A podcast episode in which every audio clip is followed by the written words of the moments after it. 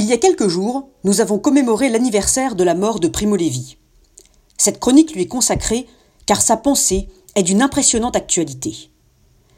Mais ce n'est pas de l'auteur de Si c'est un homme dont je veux vous parler aujourd'hui. C'est du scientifique, du chimiste, qui a dirigé une usine pendant plusieurs dizaines d'années. C'est aussi de l'écrivain, auteur de romans, de nouvelles et de poèmes. Un Primo Levi que l'on connaît moins et qui a beaucoup à nous apprendre aujourd'hui à l'heure de la Covid-19. Je suis un centaure. Cette phrase, celui qui l'a prononcée, c'est Primo Levi. Il a très exactement dit Je suis un amphibien, un centaure.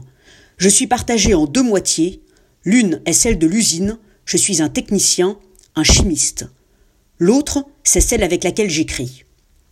Chimiste et écrivain. Être chimiste aux yeux du monde et sentir couler dans mes veines un sang d'écrivain me donne le sentiment d'avoir deux âmes dans le même corps.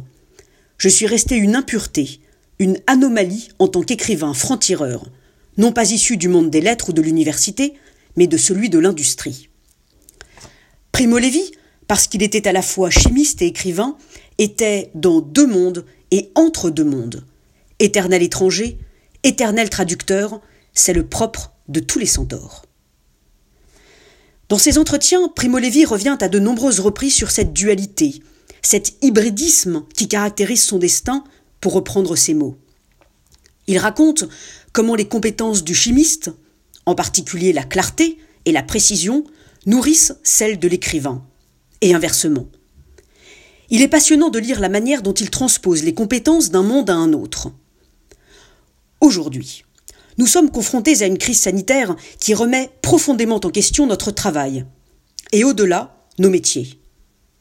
Plutôt que d'être enfermé dans une seule activité, Primo Levi nous montre qu'il ne faut pas hésiter à mélanger les mondes, à construire des ponts entre des activités radicalement différentes, et ce faisant, à augmenter chacune d'elles.